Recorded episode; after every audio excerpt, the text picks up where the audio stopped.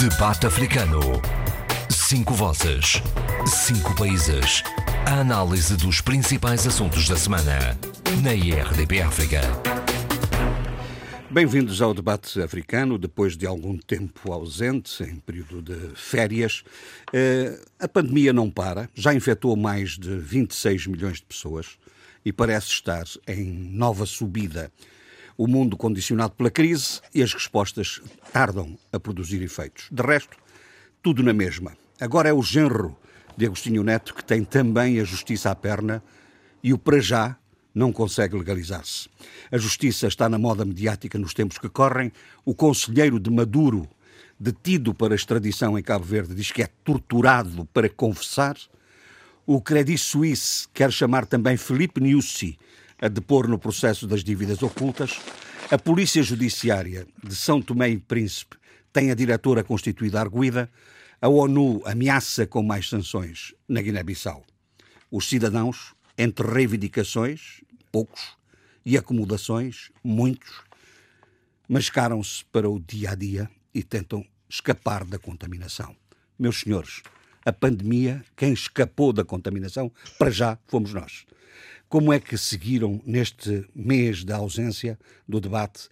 Como é que apreciaram globalmente e localmente a evolução da pandemia e as respostas políticas que têm sido dadas nos vários países? Não sei quem é que quer começar com essa reflexão. Eduardo. Sim, posso começar? A evolução no caso da Guiné-Bissau. Ah. Sim, a evolução da curva das infecções do Covid-19 na Guiné-Bissau evoluíram no sentido do crescimento, da evolução em, em, em alta, a partir do mês de julho. Teve um impulso, nota-se claramente no gráfico que, que tenho da Universidade de John Hopkins, que acompanha, em termos globais, a evolução da, do Covid-19 ao nível mundial. Uh, portanto, a Guiné está com 2.205 casos, para um total de 34 mortos. Uh, portanto, é uma taxa uh, que não é alarmante, mas de qualquer maneira, qualquer vida conta e 34 mortes é sempre de lamentar, não é? Hum. Mas, de uh, qualquer maneira, a curva não tem tendência ao achatamento porque ele continua em crescendo. E isso é que mais preocupa. Portanto, o comissariado para a Covid-19 e a senhora comissária, que é uma especialista da OMS, com certeza terá eh, terá medidas para tentar uh, inverter a tendência da curva. Mas já não era a é altura, oh, Eduardo. De qualquer maneira, já não uh, era a altura para ter esse, para termos sim. algumas indicações sobre medidas e estratégias de ataque. É porque houve uma expectativa enorme quando a doutora Magda sim. Rubalo foi indigitada, foi nomeada e, e enfim, verifica-se que não há nenhum resultados práticos nessa matéria. A máquina, se calhar, é superior à, sua própria capacidade e iniciativa. Não? Exatamente. Uh, sobretudo, essa máquina passa uh, fundamentalmente, em primeiro lugar, pela testagem. Depois da testagem, as medidas para o combate, não é? Isolamentos. Existem várias medidas, que eu não sou especialista, mas qualquer cidadão sabe quais são, não é?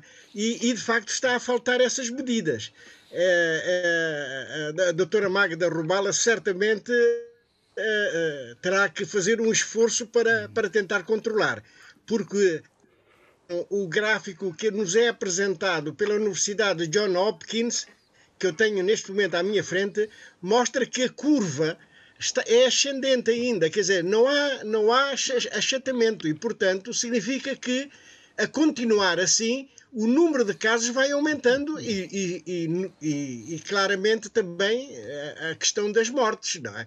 Portanto, embora o número de mortes não seja uh, muito elevado, a verdade é que 34 mortos em 2.205, 2.205 casos é, é, é, algo preocupante.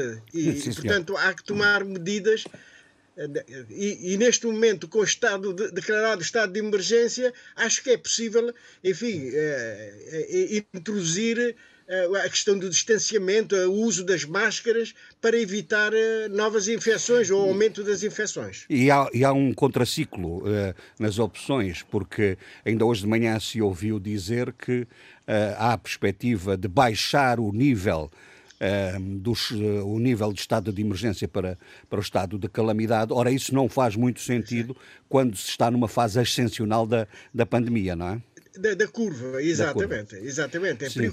preocupante. Era bom, eu recomendo vivamente a, a todos os nossos ouvintes que queiram acompanhar a, eh, a evolução do Covid-19 nos nossos países, que entrem na página da Universidade John Hopkins que tem de facto toda a informação ao nível global de todo o mundo, não é? Com o mapa e, uhum. e tem uma informação muito, muito completa. Muito bem, Zé Luís, eh, Cabo Verde também é um país, eh, no quadro dos países africanos de língua portuguesa, que tem indicadores eh, relativamente preocupantes em relação à evolução da pandemia. Ainda agora, mais uma ilha foi colocada eh, foi elevado o grau de, de, de contingência, não é? E, e portanto, a, a, evolução dos números não é muito positiva também. Está a falhar não, não. o controle ou não? Está a falhar o controle? Eh, acho que há um bocadinho de descontrole, sim senhor.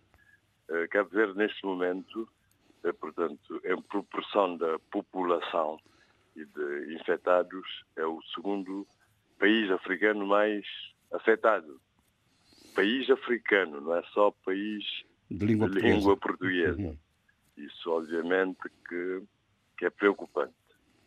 Portanto, neste momento há 480 casos ativos, 580 eh, casos ativos, 3.502 recuperados, 41 óbitos, 4.125 positivos acumulados. E o estranho de tudo isso é que, uh, a princípio, pareceu que a gestão estava a ser muito eficiente, depois do estado de emergência, uh, portanto, na, nas ilhas de Santiago, última ilha a levantar o estado de emergência, antes tinha sido a Boa Vista, mas depois do levantamento do, do estado de emergência, uh, a doença espalhou-se eh, por todas as ilhas e, sobretudo, e teve consequências nefastíssimas, porque também afetou a Ilha do Sal, que é o uhum. centro principal de turismo uh, em Cabo Verde e com consequências económicas uh, cruciais, uh, exatamente sobre o sector do turismo e sobre os transportes, porque Cabo Verde depois não pôde reabrir as fronteiras uh, em julho, como estava previsto, depois mudaram para agosto, etc. Portanto, isto tem muitas consequências negativas. Eh, portanto, neste momento, a única ilha não afetada é a ilha uh, da Brava, né? o fogo, uh, portanto, Cabo Verde, o sal, o sal não, o sal de Santiago, Santiago estava em estado de calamidade, e, e esse estado de calamidade foi prorrogado uhum. para a Ilha do Fogo, portanto, que é o caso mais recente. É, portanto, tudo isso é muito surpreendente e vejo a tendência das autoridades sempre a culpar os cidadãos que não seguem as normas, Uhum. Uh, Mas esse, oh, Zé Luís, esse perfil de evolução da, da, da, da, doença e dos contágios em Cabo Verde é muito semelhante àquilo que aconteceu na generalidade dos países europeus. Também, por exemplo. Ou seja, não... sempre que há uma abertura, e, e está, está, visto que o problema da contenção uh, da mobilidade é um dos fatores críticos de, para conter ou facilitar a evolução da Covid, não, eu, não é? Sim, sim, sim, sim. Uh, uh, houve, obviamente, logo depois do confinamento, a tendência para um aumento, mas não necessariamente para um descontrole. Uhum. Alguns países em que, de facto, há um aumento quase vertiginoso, quase se voltou ao estado anterior do pico, né? Uh, vários países europeus, mas, por exemplo, não foi o caso em Portugal em que houve um certo descontrole por, por causa de certos surtos e focos, mas depois a situação foi, foi controlada. Eu creio, e tinha dito isso na altura, eu creio que uh, o levantamento do estado de emergência em Cabo Verde foi prematuro. Foi prematuro. Sobretudo porque, uh, por causa até de, do perfil uh, regulador de Cabo Verde. Contrariamente a Portugal, o Presidente da República só pode decretar o estado de emergência por proposta do Governo. Portanto, é um regime também nesse aspecto semipresidencialista fraco. Quer dizer, da mesma forma que o governo, que o Presidente da República só pode nomear o Procurador-Geral da República por proposta do governo, também com o estado de emergência é a mesma coisa. Portanto, isso fica muito nas mãos do governo que acha que, segundo a lei de bases uh, da saúde, pode decretar várias restrições uh, aos direitos dos cidadãos, dos cidadãos, portanto, uh, em estado, em situação de calamidade, declarando o estado de calamidade. Uhum. E isso, creio que criou alguma confusão. Por isso é, é que uh, houve episódios ultimamente interessantes. Primeiramente, a primeira-dama escreveu um artigo, um artigo, quer dizer, agora há esse hábito de pessoas influentes escreveram, escreverem nos seus posts no Facebook e aquilo ser retomado como artigo nos jornais, está a ver? Então, foi o que aconteceu com a primeira-dama, que disse que não se podia restringir a liberdade económica uh, dos indivíduos e outras liberdades uh, pelo governo uh, em situação de calamidade. Isso foi interpretado como um aviso do Presidente da República. Não é? uhum. Depois, houve um outro incidente que o governo decretou o uso obrigatório de máscaras na via pública, na verdade, e houve o governo, o Presidente da República reagiu a chamar a atenção sobre a questão do Estado de Direito. Pois, é, o, que se discute, o que se discute aí nessa matéria é o que é que é permitido e não é permitido no estado de emergência ou no estado de calamidade. Porque, Exatamente. de facto, consoante o grau de declaração, eh, assim há permissão. Há permissão, mas o que não pode haver, o que não pode É medidas de, de emergência em estado de calamidade.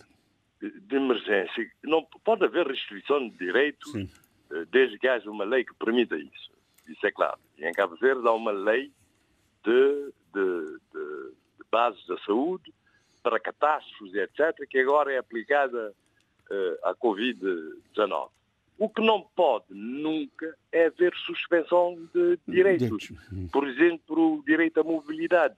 Por exemplo, confinamento obrigatório, domiciliar obrigatório, não pode nunca ser. Em estado de calamidade. Em estado de calamidade. E, e, e, o que é que o governo. Em estado de calamidade sem estado de emergência. emergência em situação de calamidade sem estado de emergência, quer dizer, em estado de calamidade. Exato.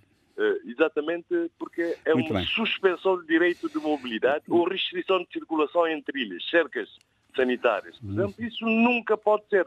Claro que o governo diz que é um dever cívico, mas depois na prática é como se fosse obrigatório. Só pode Sim. ser obrigatório para um certo grupo de, de, de doentes, de grupos de risco. Uhum. Mas para o cidadão comum nunca pode, pode Muito bem. ser obrigatório. vamos, ver, vamos ver o que é que o, o, o, que é que o, retrato dos outros, dos outros países, não sei quem é que quer pegar, a Sheila. O... Eu posso falar. Uh, bom dia. Uh, ouvindo há pouco o, o Eduardo Gonçalves, Uh, Eduardo Fernandes. Eu, eu, eu, eu, acho que nem no tempo de férias você conseguiu acertar isso.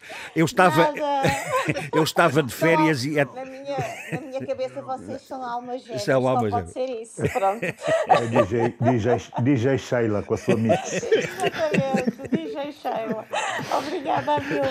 Uh, uh, relativamente ao que o Eduardo Fernandes estava a dizer, uh, vou, vou colocar-me um pouco ao lado desta, desta preocupação também ao nível do que se está a passar eh, em Moçambique, esta curva crescente no caso de na, situação de casos infectados, só nas últimas 24 horas uh, registrou-se 90 pessoas com infecção provocada pelo coronavírus, ah, subiu para 26 o total de pessoas que perderam as suas vidas.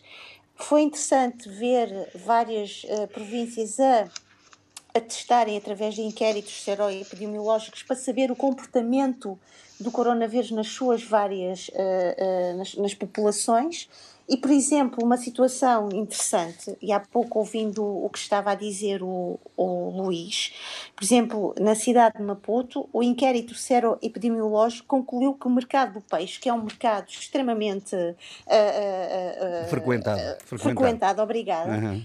tem uma taxa de, de 9,5% de, de, de contaminação. Portanto, o que é que isto também significa? E eu tenho, volto a repetir, é, é, é a questão também da, do comportamento que as pessoas têm, que precisam de sobrevivência, de, de vender, de comprar, de, de, trazer a sua economia uh, uh, assegurada para as suas casas, quer os, os, compradores, quer os vendedores. E, portanto, nestes, nestes locais de grande contaminação local, uh, por vezes passa passa por cima, ou a prioridade maior é, acima de tudo, uma espécie de sobrevivência da pessoa, da sua família, dos seus interesses próprios, e tudo isto tem que ser, logicamente, tido em consideração. Mas é muito complicado okay. também pôr numa balança, uh, quer os, por um lado, este, esta necessidade de confinamento e de medidas de, de, de, de confinamento social e, por outro lado, uh, o que, uh,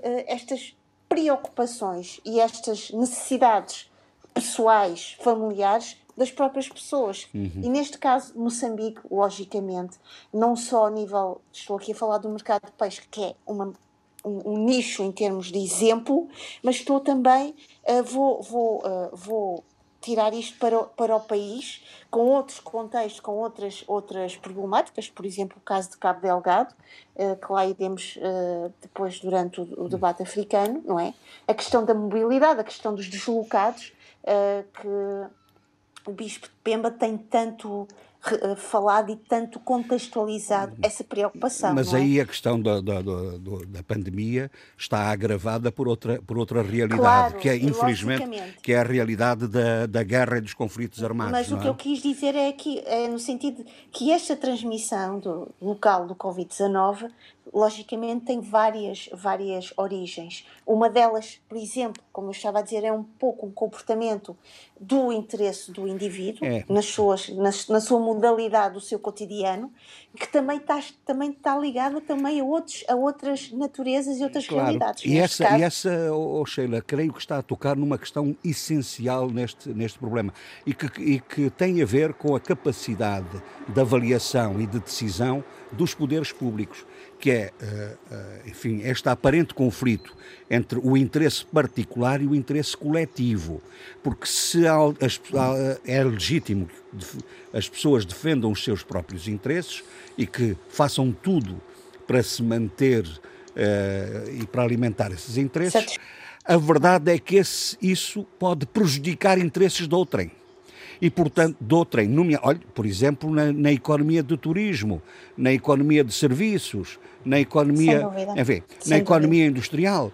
Ou seja, eh, a compatibilidade entre o interesse particular e o interesse coletivo, aí está o essencial da função do Estado.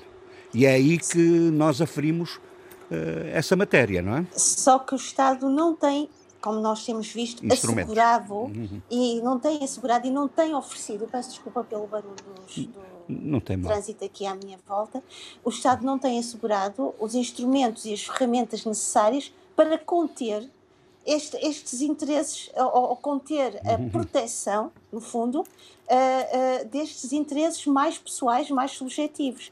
Porque se o cidadão, e aqui vamos passar um pouco pela questão da cidadania, sentir que a sua própria cidadania está protegida pelo Estado, logicamente que vai ter eh, uma tomada de precaução e vai se sentir muito mais sossegado e muito mais tranquilo, porque vai perceber, ou tendencialmente uh, ter perceptível, que o Estado vai assegurar uma Tem série uma mão de, por baixo, é? de necessidades. E isto não acontece, e portanto, não acontecendo essa realidade palpável, uh, e, e, visível, é lógico que, uh, uh, que há uma procura, e isto é uma questão básica no ser humano, não precisamos ninguém de ter cursos, nem de doutoramentos, nem mestrados, para perceber que o ser humano precisa de satisfazer as suas necessidades vitais. E uma delas passa pela alimentação, passa pela segurança, passa por uma sustentabilidade da sua própria vida. E neste caso, não vida pessoal, mas também vida familiar.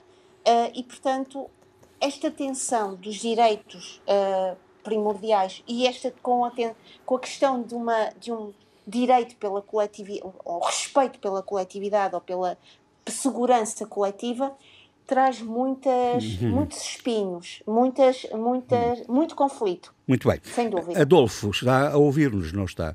Eu tenho estado a ouvir, não sei se vocês me ouvem. Uh, estamos, estamos a ouvi-lo muito baixo, mas uh, uh, estamos a falar sobre a questão da, da, da, da pandemia e no caso, no caso de Angola a evolução parece estar relativamente controlada. Neste mês que estivemos ausentes, eh, não se verificaram grandes saltos significativos na, no processo de, de, contaminação, nem na letalidade do, do, da pandemia, não é? ou, sim, ou, ou, acha o contrário? Eu, eu, acho que os colegas falaram vários aspectos que são comuns aos nossos países e falaram bem. Uh, e creio que o mesmo se origina em Angola. Para já, uh, vamos lá ver, a, despistagem é, muito fraca, não é? De qualquer modo, as medidas para contenção, inclusive às vezes círculos sanitários, eh, parecem ter resultado. E, e, e portanto, a mesmo, mesmo, quando, mesmo quando a atuação parecia ser excessivamente musculada, não é? Sim, quer dizer, porque foi, de facto. Mas, quer dizer, mas isso é um hábito, de, é um hábito do regime que portanto, atua mais pela repressão do que pela persuasão. Mas isso é crónico e não vale a pena, isto está entranhado, são 45 anos de violência. E será que o povo também age mais à coerção do que à, do que à consciência? Também está habituado a levar pancada, não é? mas, Essa coisa da persuasão nem sempre, nem sempre leva à alteração de comportamentos. Mas repara uma coisa, eu vou citar um caso que se passou aqui com, com um amigo meu, que estava cá, um angolano, é, professor lá na Universidade de Chinete, estava aqui em minha casa e não pôde regressar em março, nem abril, em março, quando ele vier começar as aulas. E esteve aqui este tempo todo. Bom, e agora para ir, teve uma dificuldade tremenda. Teve de, eh, de fazer aqui um teste de Covid-19, mandar para lá para, para a Comissão Multissectorial e só assim é que ele foi autorizado a embarcar. E, quando, e, te, e teve de dar o, o local onde ia, onde ia estar a residir confinado, quer dizer, que é a hum. própria casa, a própria habitação. Portanto, em relação, digamos, ao exterior, parece haver uma série de medidas eh, que têm resultado. E em relação mesmo ao interior, apesar de todas as condições que há, económicas e sociais que prevalecem nos nossos países, eh, parece neste momento estar relativamente eh, controlado, mas atenção, há sempre esta, estas dúvidas, né? Quantas pessoas morrem por Covid e não se sabe? É, a despistagem que fala em tantos infectados, afinal são 10 vezes mais, 5 vezes mais. Bom, não se sabe porque a quantidade não é, não é por falta de estruturas e de meios, já sabemos como foi dito aqui. Sim. Era isto. Claro, é, é, é, o eterno problema do nível de testagem é, que identifica ou não é, a evolução da, é do, dos contágios. É, o, o, Abílio, em relação a São Tomé, o perfil parece ser semelhante ao que ocorre em Angola. Uns dias é, melhores, outros dias é, com casos, outros dias sem casos, mas não tem havido também alteração muito significativa na evolução da pandemia. Não, não, não tem havido, felizmente e, e espera-se uh, que continue mais ou menos, uh, mais ou menos uh, assim. A questão é convencer, sobretudo, a população de que, primeiro e sobretudo, a população São Tomense residente, que convém manter, manter-se absolutamente e rigorosamente eh, cumpridora daquilo que são as indicações das autoridades eh, sanitárias e, e também eh, tentar forçar o máximo possível, nesta altura, de facto, a mudança, uma mudança de comportamentos. Eu aqui refiro-me só a mudança de comportamentos face a hábitos de, de, de, de de higiene pessoal, face a hábitos de, enfim, alguma, alguma contenção ele, no distanciamento social, ou seja, alterar uma série de pequenos hábitos que são fundamentais para conter a expansão da pandemia, sem que se fique só com essa sensação, essa percepção de que no caso de São Tomé, mais do que ser a ação dos homens, a ação política, a ação de lideranças, a eh, conseguir eh, os resultados que nós temos mais ou menos conseguido, que é eh, aquela questão inicial, a questão da sorte, a questão da, da, da, da, da, sorte. Eu ponho aqui a coisa dessa, dessa forma para não utilizar outro tipo de recurso. Lotaria, lotaria. Portanto, é mau, é mau, do meu ponto de vista, que nessa altura que se fica com essa sensação de que a sorte nos está a ajudar, de que... Mas ainda bem, ainda bem.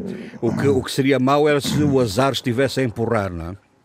Pois, mas a verdade é que medir a sorte e o azar eh, numa situação dessas não é propriamente uma coisa que seja, que seja uh, possível. Aliás, não acredito muito nisso em termos daquilo que têm que ser decisões políticas para alterar, uh, para alterar uh, comportamentos e para alterar situações dizer o quê? Que quando nos outros, nos outros lados, inclui, incluindo países como São Tomé e Príncipe, pequenos estados insulares e, e, e, alguns estados em África, já se fala em revolução na área dos dados, na área de datas, e já se fala uh, na centralidade absoluta. Aliás, uh, a Sheila deu o exemplo dos inquéritos uh, que estão a ser feitos em, em, em, em Moçambique, enfim, que são inquéritos muito focados na área dos comportamentos das pessoas, comportamentos pessoais, mas também o impacto que eles têm no, no coletivo.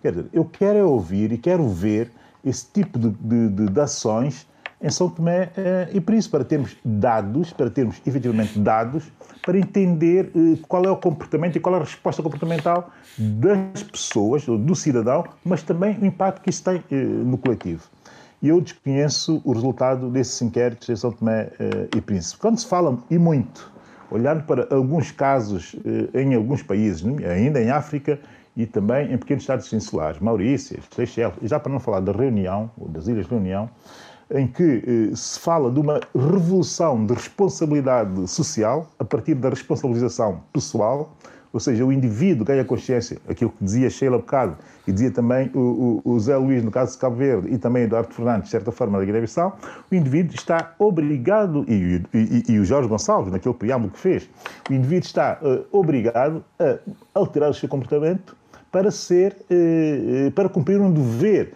que é um dever mais vasto, que é o, dever o seu dever com o coletivo.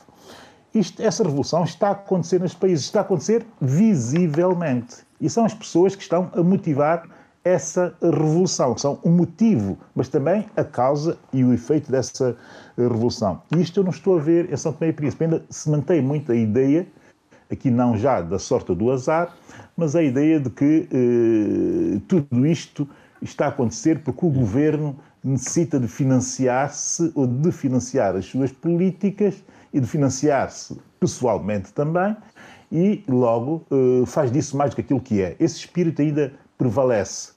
Entretanto, o que eu acabei de dizer é um contrassenso relativamente àquilo que eu dizia inicialmente eh, a propósito da revolução de dados. Não há inquéritos e eu não sei se a população, no geral, tem essa descrença, essa desconfiança relativamente à ação eh, do, do governo.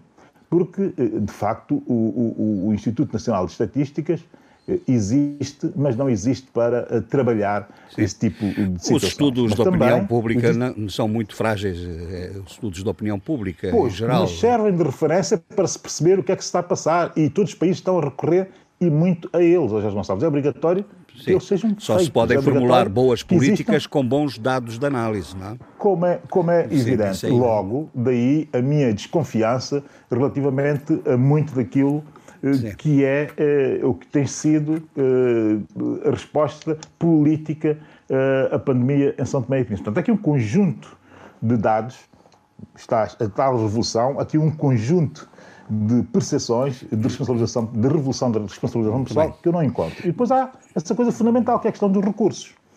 Já sabemos que temos capacidade para fazer os testes eh, em São Tomé e Príncipe, isso é bom, e que essa capacidade está gradualmente a aumentar com enfim, baixas e, e, e, altas, não é? Entendível no nosso contexto, exatamente pela questão dos recursos outros, financeiros, mas, eh, por exemplo, eu não sei, no caso de São Tomé e Príncipe, quem são os rastreadores, os tracers são tomenses. Os tracers, o rastreamento, que tornou-se fundamental na contenção uh, da doença e que a própria OMS indica uh, como razoável que exista um rastreador ou um tracer por 5 mil eh, habitantes, eu não sei quantos tracers existem em São Tomé e Príncipe para o número de habitantes ou per capita eh, no país. A verdade é que nos outros países eu lusófonos... Eu, eu acho que nenhum dos outros países também conhece bem.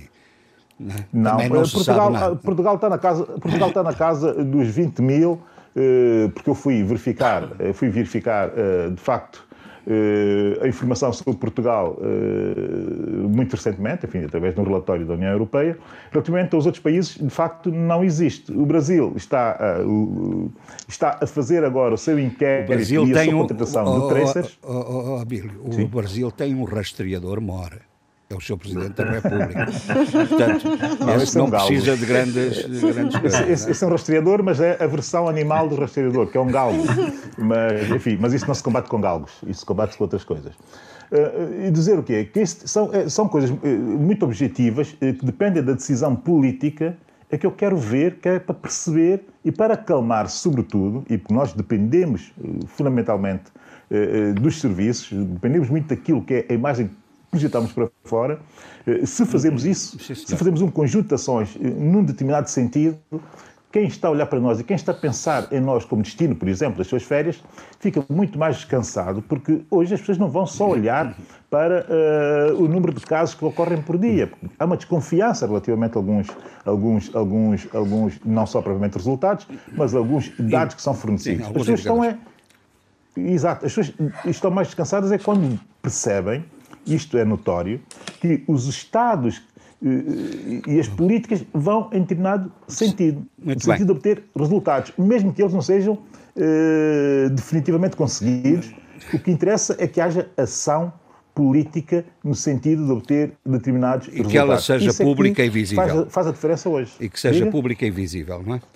Naturalmente. Bom, meu, meu caro, nós vamos voltar a, a si ainda daqui a pouco, porque eh, há dois ou três factos relevantíssimos para a análise eh, em, na, em, São Tomé e Príncipe, mas eu convocava o, o Eduardo, porque eh, o processo, durante este mês que estivemos ausentes, houve muita evolução no, na, na, questão política na, na Guiné-Bissau. Houve, desde logo, a continuação da polémica sobre o processo de, de revisão eh, da Constituição, com eh, com, por iniciativa uh, de uma comissão digitada pelo Presidente da República, o que levantou uh, várias interrogações sobre a legitimidade constitucional, não apenas da, da, da decisão, mas da constituição dessa, dessa, dessa comissão e, e da, das competências constitucionais comissão. de cada órgão. E, e houve também uma questão fundamental, é que as Nações Unidas eh, não apenas renovaram, uh, mantiveram as sanções aos militares a quem tinham sido aplicadas essas sanções, como ameaçaram também algumas entidades civis que possam ser responsáveis pela crise política. Portanto, a Guiné-Bissau tem ali um contexto, continua eh, com uma indefinição política muito. Com uma, com uma tensão política muito séria, não é? Não, e, e, sobretudo, aquilo que preocupa, que nos preocupa, é o facto de, eh, eh, de, de, das autoridades, as mais altas instâncias, não olharem para a Constituição do país, não é? E criar-se essas comissões eh, digamos, ao arrepio daquilo que a própria Constituição prevê, não é? Que todos nós sabemos que o capítulo 2 da, eh, da, da Constituição de 1996 diz claramente qual é a, a, como se deve fazer a revisão constitucional, não é? O artigo 127 diz que a presente Constituição pode ser revista a todo momento pela Assembleia Nacional Popular a iniciativa da revisão constitucional compete aos deputados, não é? E não ao seu presidente, não, não é? seja mesmo uh, o, o, ainda por cima um presidente simbólico, não é? Portanto, uh, faz tudo à, à maneira e, à, e aos desejos do, do, do atual chefe de Estado, não é? É exercício. Portanto, é, é preocupante quando a nossa Constituição muito clara nessa matéria, mas muito clara. E diz o seguinte ainda: nenhum projeto ou proposta de revisão poderá ser apresentado, debatido ou votado na vigência do estado de sítio ou do estado de emergência. Não é? Portanto, não se, não se lê a Constituição. Os responsáveis, uh, as mais altas instâncias, não leem a Constituição e, portanto, às vezes tomam medidas, tomam, criam-se comissões, quando a própria Constituição prevê que a, a revisão tem o seu mecanismo próprio. A partir da, da, da, Diga, diga. Não, não, diga não, já perguntar Para que é que vão ler a Constituição se eles não têm nenhuma intenção, têm mesmo a vontade de, só é de rasgar o papel? Né? E, portanto, não. quer dizer, eu, eu, eu, eh, eu, não me espanta nada que eles não leiam a Constituição, porque não, aquilo não interessa para eles. O que interessa é, é o objetivo que foi traçado. E lá está. Agora, com mais ou menos estabilização na Guiné, isso é, não, não, não, interessa. O que interessa é que realmente esteja uma determinada equipa no poder para se fazer umas determinadas coisas através da Guiné-Bissau. O resto, bom, mas não, não. é a minha opinião, desculpe lá. É... É, não, não, não. Ainda é, é, mais grave, Adolfo, é mais grave é. ainda. Ah, sim, deve ser. O, o, o, que se está a tentar fazer, é, o, o que se está a tentar é é, é, dar mais poder ao, ao, ao, Presidente da República. Ah, mas é? isso, Portanto, é isso, o tal objetivo é esse. O tal objetivo é esse. Para depois não, ninguém, ninguém, Portanto, ninguém aborrecer. Eu até dizia de empregar aquele termo assim, mais vulgar, ninguém chatear. É o problema, quer dizer, pois, mas, fazer tudo, é criar uma estrutura de poder para que ninguém aborreça, para que ninguém seja entrave, e nem ONUs, nem CDAOs, nem, e muito menos oposições internas. Pronto, também isto é o É por penso. isso que não se está a seguir a recomenda, a, a, a, aquilo que está previsto na nossa Constituição, na nossa Constituição. E por isso que se criam as comissões, as comissões que são irregulares e, e que não está previsto na nossa Constituição para, para a revisão.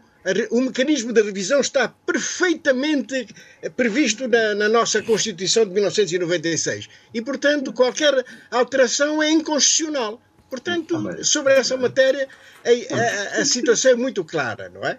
É, é o recurso a uma, a, uma, a uma atuação inconstitucional para, para dar mais poderes ao, ao Presidente da República. Portanto, isto está claro e já foi também eh, largamente eh, dito, não é? Lá, no, o país está, está alerta sobre essa situação. Não é? Portanto, isto, isto, não significa, oh, Eduardo, que não haja, sim. não seja importante, e é um debate político que feito em, corretamente pode ser... A necessidade pode, da revisão constitucional. Não, não só a necessidade da revisão constitucional, como um, antes disso um debate público sobre o sistema sim. de governo.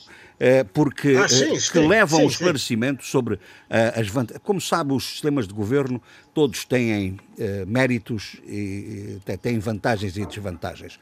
Não é propriamente a natureza do sistema que altera, o, que altera a, a, vida, a vida política. É, é, é o exercício dos poderes que ele consagra é, é, é, o tipo de poderes sim, e sim. o modo como sim, eles se exercem. É, é... Não é? Por exemplo, Angola tem um regime presidencial, claramente presidencial, mas não é por aí que o gato vai às filhoses, como se costuma dizer. É pela, pela, pela, pelo modo como se exercem esses poderes que a Constituição acaba por consagrar. E, e o respeito pelo equilíbrio dos poderes. Não, mas esta, esta tentativa de revisão constitucional por via de uma comissão Essa que é não inquestionavelmente está... inconstitucional. É inconstitucional, é, é, é, é ilegítima.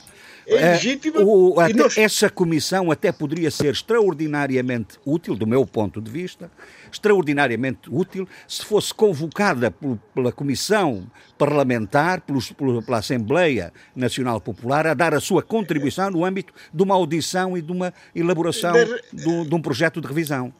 poderiam dar essa contribuição. Exatamente.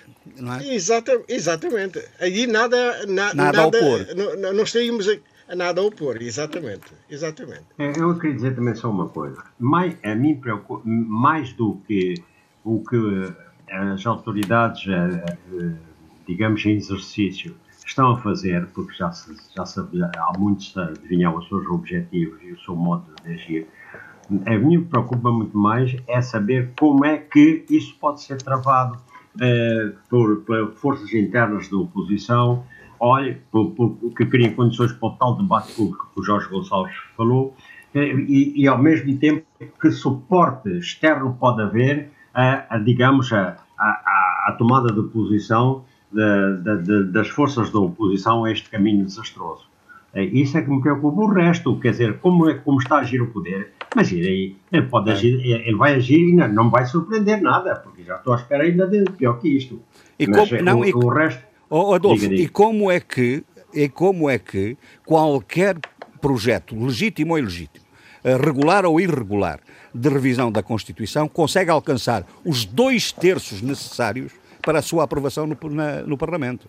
Não, Essa é também a dúvida política que nós temos que ter em consideração, ah, não é?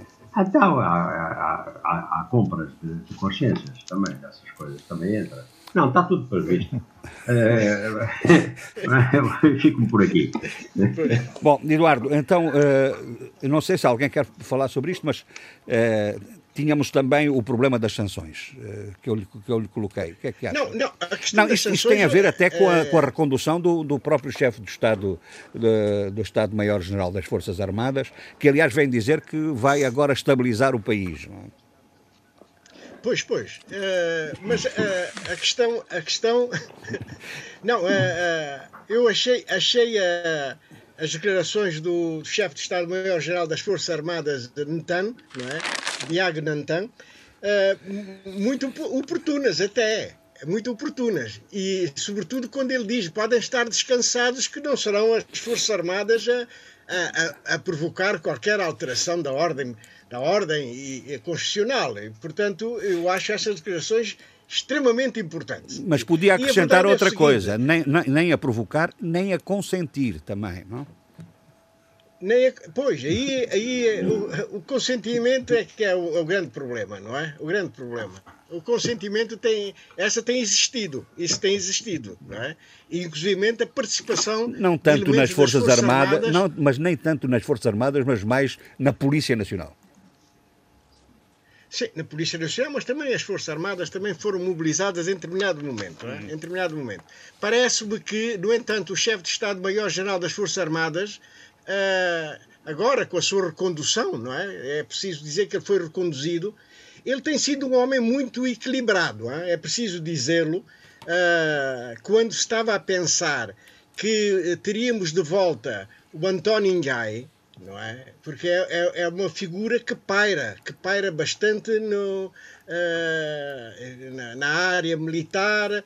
A sua presença faz-se sentir, ainda que ele, estando sancionado, esteja mais ou menos confinado à, à, à sua, à, à sua propriedade e, portanto, ele está um pouco. Mas vai surgindo em fotografias de família uh, com as Forças Armadas, não é? Uh, portanto, é, é, uma figura que está sempre presente. E, e nesta última renovação dos, uh, para, para a chefia do Estado-Maior-General das Forças Armadas, ainda se falou no António Njai. Uhum. Felizmente houve o bom senso, porque nomear alguém que está sancionado não seria uma política muito, muito, muito correta, não é? E, portanto, o, o Biag Nantan eh, foi reconduzido e acho que é uma figura uh, que dá mais garantias para a estabilidade uh, de, uh, de, das Forças Armadas e, e do país, claro. necessariamente. Portanto, vamos, vamos, eu, vamos falar noutras coisas, mas deixe-me só fazer-lhe uma colocar-lhe uma questão a este propósito. Sim, sim, sim. A senhora representante do secretário-geral das Nações Unidas tem sido muito pressionada, até por causa da, da presença nas instalações das Nações Unidas do anterior, do, do, do primeiro-ministro Aristides Gomes, eh, tinha sido muito pressionada. E, to, e, havia uma onda de, da expectativa de que fossem levantadas as sanções eh, que foram aplicadas aos militares. Isso não aconteceu. Pelo contrário, as, as declarações do secretário-geral das Nações Unidas foram eh, mais além no sentido até de pressionar ainda mais uma resolução do problema da Guiné-Bissau. Como é que o Eduardo viu isso? Não, vejo isso com, eh, eh, eh, com, com o seguinte, com, com, o seguinte, nos seguintes aspectos. A Guiné-Bissau está a ser seguido ao pormenor todo, tudo o que está a passar com alguma preocupação por, por parte do próprio secretário-geral das Nações Unidas, que, que, criou um grupo de trabalho para o acompanhamento. E, portanto, a Guiné está a ser acompanhada eh, de perto eh, porque há, há, há, aspectos da política guineense que estão a preocupar o Conselho de Segurança, as Nações Unidas, portanto, no seu geral, e que precisam ser acompanhados. Nós temos uma representante uh, das Nações Unidas em Bissau que faz os seus relatórios. Eu, infelizmente, não tenho tido acesso a, essa, a esses relatórios que são apresentados ao Conselho de Segurança. E é através desses relatórios que se levantam algumas questões básicas, que é a, a, a, necessidade de um acompanhamento da, da, da vida política guineense que uh, não, é, não está tão segura como, como possa, possa parecer ou como hum. possam dizer. Portanto, há uma preocupação por parte das Nações Unidas relativamente à política guineense e à, e à, e à, e à vida enfim, cotidiana dos guineenses, porque eh, de facto há, há questões, há questões uh, que são preocupantes, que, que, que estão uh, na base dessa, dessa mesma preocupação por parte das, da, das Nações Unidas. Aliás, o relatório da, da senhora Koulibaly, uh, representante da, do secretário-geral em Bissau, Uh, apontam nesse sentido, quer dizer, uh, uh, não, não, ainda não houve conflitualidade direta né? não, não há instabilidade uh, nas ruas, mas a verdade é que uh, uh, a situação na Guiné-Bissau precisa de um acompanhamento. E é preciso esse acompanhamento por parte das Nações Unidas. E as coisas são de, de tal maneira que o próprio presidente tem tido uma reação extremamente negativa em relação ao secretário-geral das Nações Unidas é, com, com afirmações é, muito, enfim, inconvenientes em relação à, à, figura do, do, do, do, António Guterres, o secretário-geral das Nações Unidas. Portanto, a verdade é que uh, a representante tem feito os seus relatórios e há uma monitorização real do que é que está a passar na Guiné-Bissau. Uhum. Nisso não tínhamos dúvida nenhuma. Muito bem. Não, não uh, uh, dúvida de que... Antes de passarmos para, para, para outros, para outros uh, companheiros do debate, eh, eu sei que o Eduardo Sim. quer dar duas ou três notas sobre outros assuntos que o preocupam, porque você fez-nos chegar essas, essas preocupações, nomeadamente, nomeadamente sobre o, um tema que tem sistematicamente avançado aqui, sobre a questão do, do crescimento demográfico nos países países da África, é? Uh, sim, sim, e, a sua relação com o desenvolvimento, é, é? e, e, enfim, e outros, e outros factos. Quer dar as notas breves mas, sobre isso? Não, as, as, notas são as seguintes. Nós, uh, uh, os, os, governos africanos, no seu geral, há, há, há, algumas exceções, mas a maioria dos países não tem ligado muito ao fenómeno demográfico. E a verdade é que eh, há uma correlação muito grande entre crescimento demográfico e desenvolvimento económico ou crescimento do PIB. Não é bem o desenvolvimento económico, o crescimento do PIB, porque o, desenvolvimento já pressupõe a redistribuição do rendimento nacional. Portanto, a, a, verdade é que a África, a, a emergência dos países africanos subsaarianos, fundamentalmente, tem sido travado um pouco pelo fenómeno do crescimento populacional, o crescimento demográfico. A verdade é que há países que têm taxas de crescimento demográfico de quase 3%. Eu estou a falar no, no caso do Níger e do próprio Angola, da própria Angola. É, Ora, o que é, é que acontece? uh, uma grande parte do crescimento do PIB é absorvido pelo crescimento demográfico. E, portanto, quando a pessoa diz o país cresce a 4% ou 5%, na verdade, per capita só está cresce a 1 a 2%. Está a empobrecer, pois. Está a empobrecer e, por vezes, até está a empobrecer. Desde que a taxa de crescimento uh, do PIB for, for inferior ao crescimento da, da população, está a haver um decréscimo da, da enfim, da, da, da, riqueza nacional, né, per capita. Portanto, este é um aspecto muito importante. a, a, a, a demografia é uma, é, um, é uma arma muito, muito preocupante. É preciso saber utilizar este, o, o fenómeno uh, do crescimento populacional. É? Uhum. E, portanto, e, e, em África não está a merecer, a merecer uh, digamos, uh, uh, muita atenção. E vejamos quantos, quando é que se fazem os censos demográficos. Por exemplo, nós devíamos fazê-lo de 10 em 10 anos, é isso que está previsto. Pois, nós fizemos a última em 2009 e em 2019 passou-se, já estamos em 2020 e ninguém fala no novo censo. Portanto, é uma questão importantíssima. Como é que se pode programar a saúde pública? Como é que se pode eh, o ensino, as escolas? Como é que se pode prever tudo isto sem sabermos como é que, uh, que está a comportar-se uh, o fenómeno demográfico dos nossos países? É? Muito bem. Uh, este, te, eh, eh, não, não fazemos o recenseamento, não fazemos os censos demográficos e o que é que acontece? Temos que seguir as previsões, as estimativas, não é? Eh, das Nações Unidas da FUNOAP, né? do Fundo das Nações Unidas para a População. E, e, e isso não é, não, não, não, é a forma mais correta de, de, de, de avaliarmos, inclusivamente a distribuição demográfica pelo país, não é? E as densidades que são muito importantes para, para, para o planeamento da atividade económica e, e, e social do, do, do, país. Esta é a primeira questão, portanto. Sim, sim, está arrumada. Está arrumada. Hum. Está arrumada. Os chefes de Estado africanos e a observância do número de mandatos. É, eu sei que o Abílio também, acho que mandou também qualquer coisa sobre isso, mas é verdade. Já tem mandado há algum tempo. Dois já há algum tempo de... tem mandado. Seja, Sim, sim, sim. Uh, temos o caso de dois chefes de Estado e, e eu fico muito admirado porque uh, não contava que o, o, o Alassane Ouattara também embarcasse neste, neste, neste fenómeno, não é?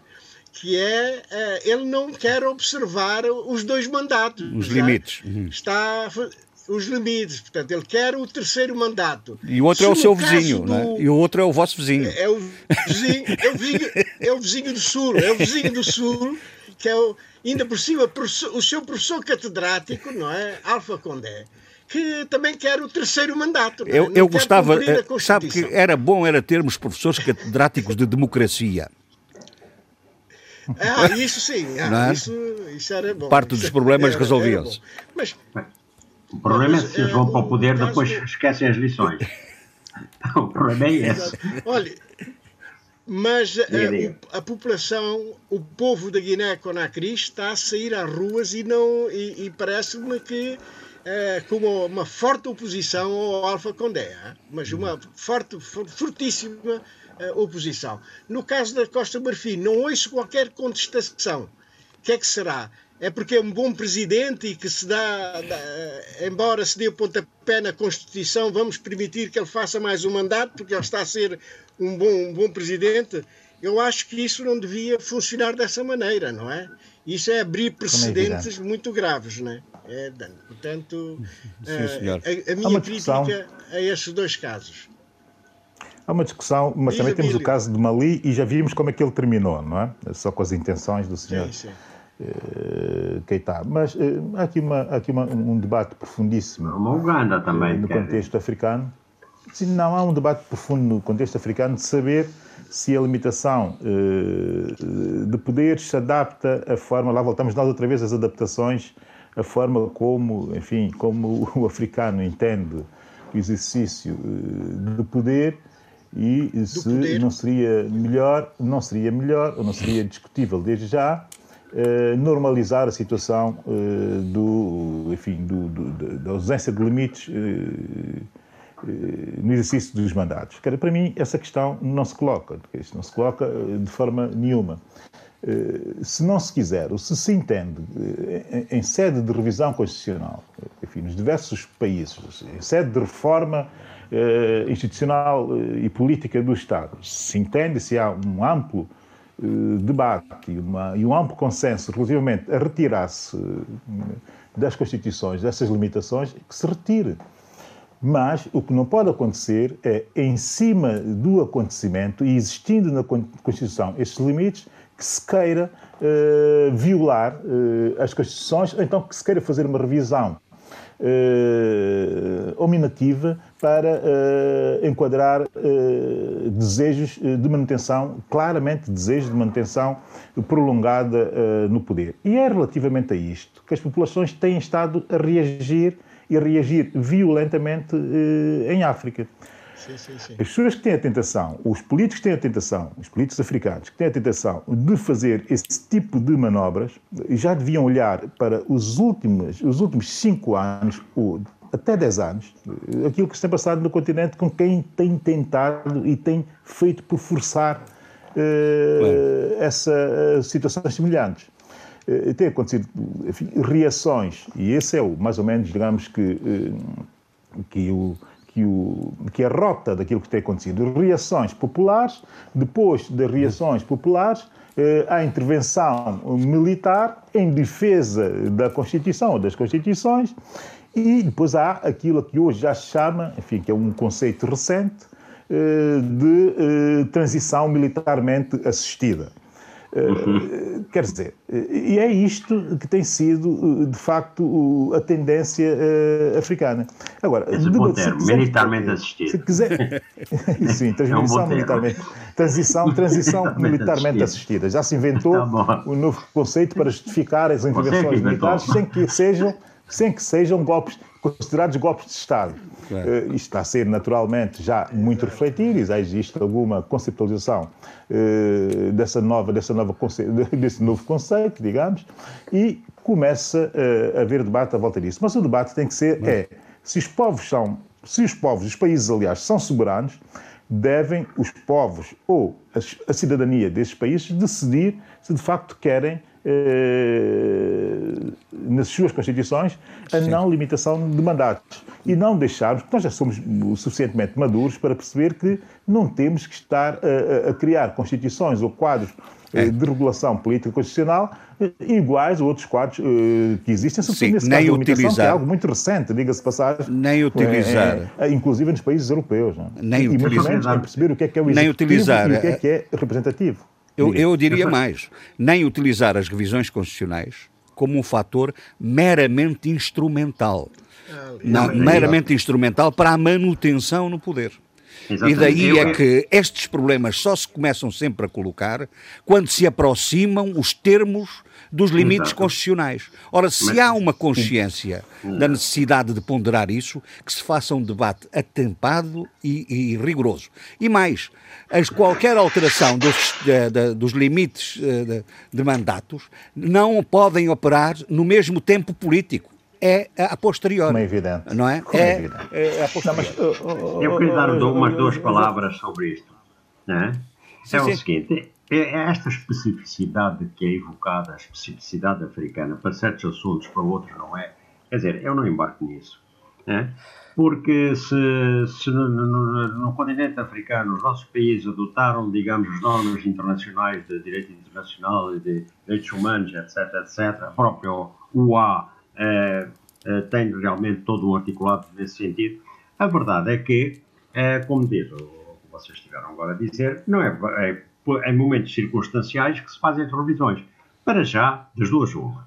Ou é, é estabelecido, por exemplo, que há dois períodos sucessivos de 5 ou de 7 anos, mas que seja estabelecido, ou até pode ser de 3, de 5 anos, quer dizer, mas desde que está estatuído, né, tem de cumprir, não é realmente naquela circunstância, eu agora quero prolongar o meu mandato e vou fazer isto. Bom, e isso tem de acabar, tem de acabar e, porque senão realmente acho que vamos para aquela solução de como é transição militarmente assistida. Isto não serve para ninguém.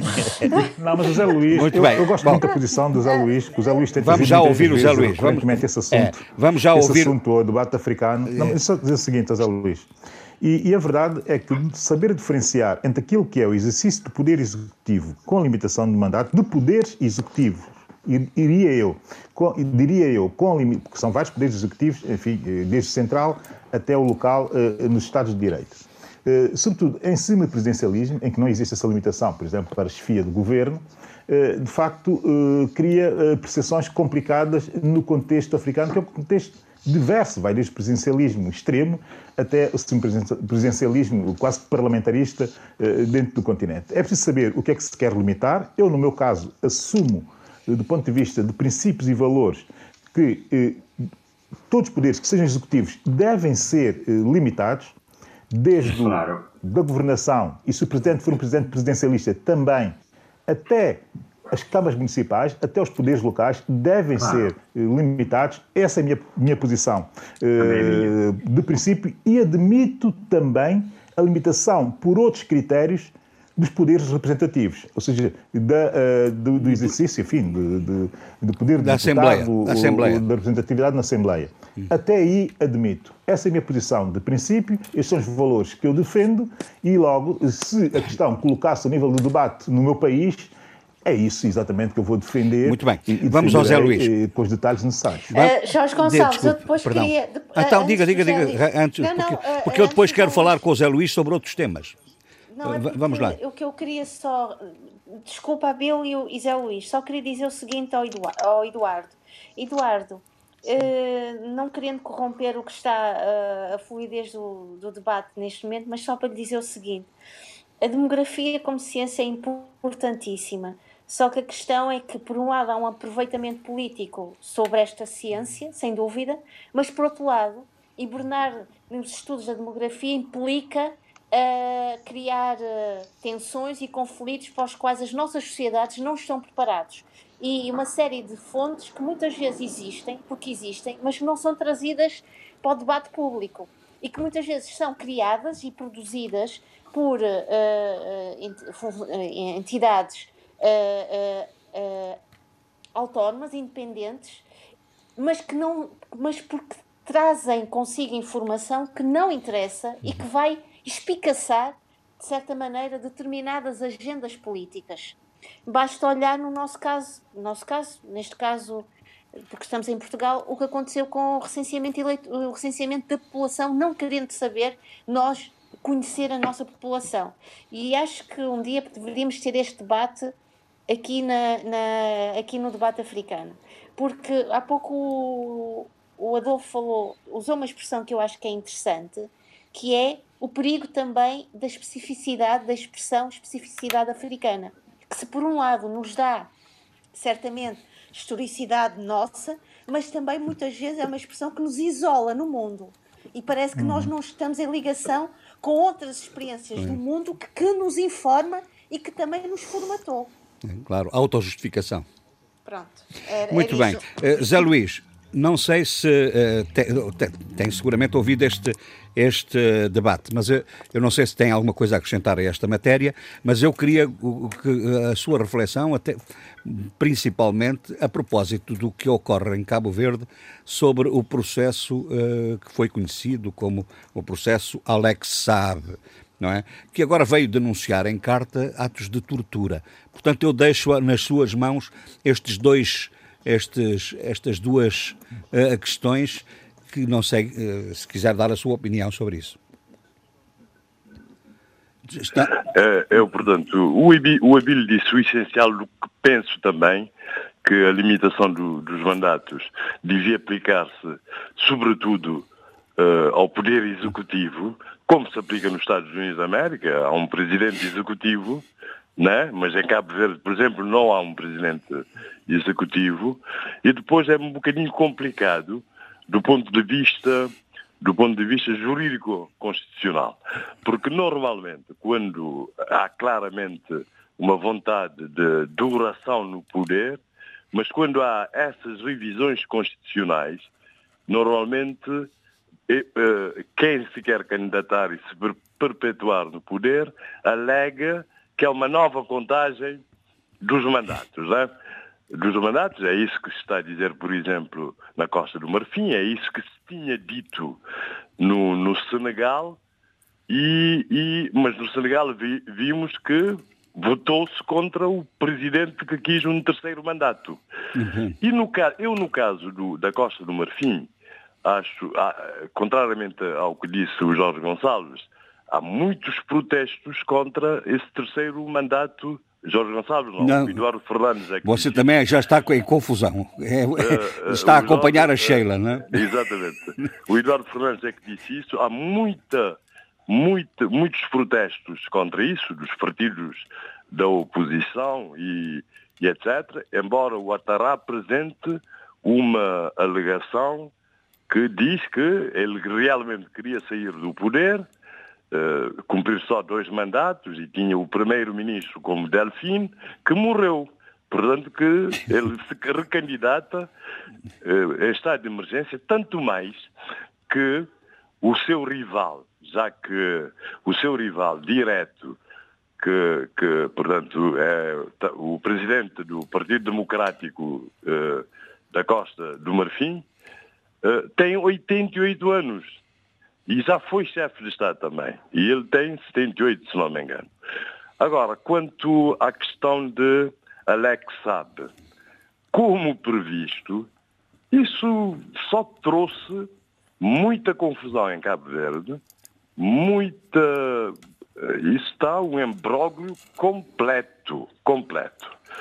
De facto, a defesa de Alex Saab tem alegado na comunicação social sistematicamente que o, a administração penitenciária e o governo têm criado dificuldades, o termo é do, é do advogado Pinto Monteiro, eh, portanto, eh, dificuldades insuperáveis para a defesa do Alex Saab. E há vários exemplos. Há o exemplo, por exemplo, do, do, de um advogado internacional ligado ao garçom, que foi a Cabo Verde para ver o seu cliente e por duas vezes foi mandado de volta para Lisboa, uh, alegando-se uh, que não tinha os documentos necessários. Uh, isso, portanto, no aeroporto internacional.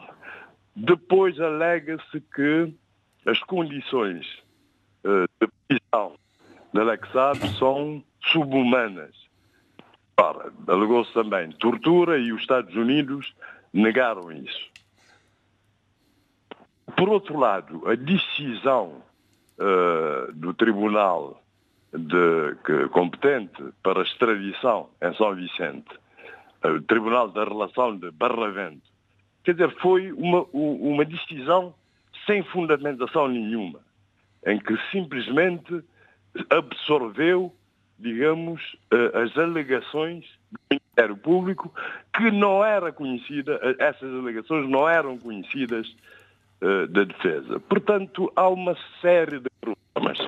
Depois, há a questão dos tais especiais a Venezuela.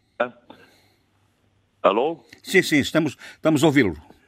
Que é uma coisa complicadíssima, complicadíssima, porque, segundo eh, canais internacionais, e claro que a CIA também, certeza que teve metida nisso a observar tudo o que se passa com o Alex Saab, houve, de facto, encontro portanto, desses dois altos funcionários cabo-verdianos uh, portanto, dois altos funcionários cabo-verdianos, não diplomatas, não diplomatas, com Nicolas Maduro e alega-se, portanto, que, que entraram com uma única pasta e saíram com várias pastas. Mas é? eles teriam um mandato... Oh, oh, oh, Mas eu não, eu tenho uma explicação para isso que eu vou dizer, que não vi ninguém dizer, que eu vou dizer agora. Hum.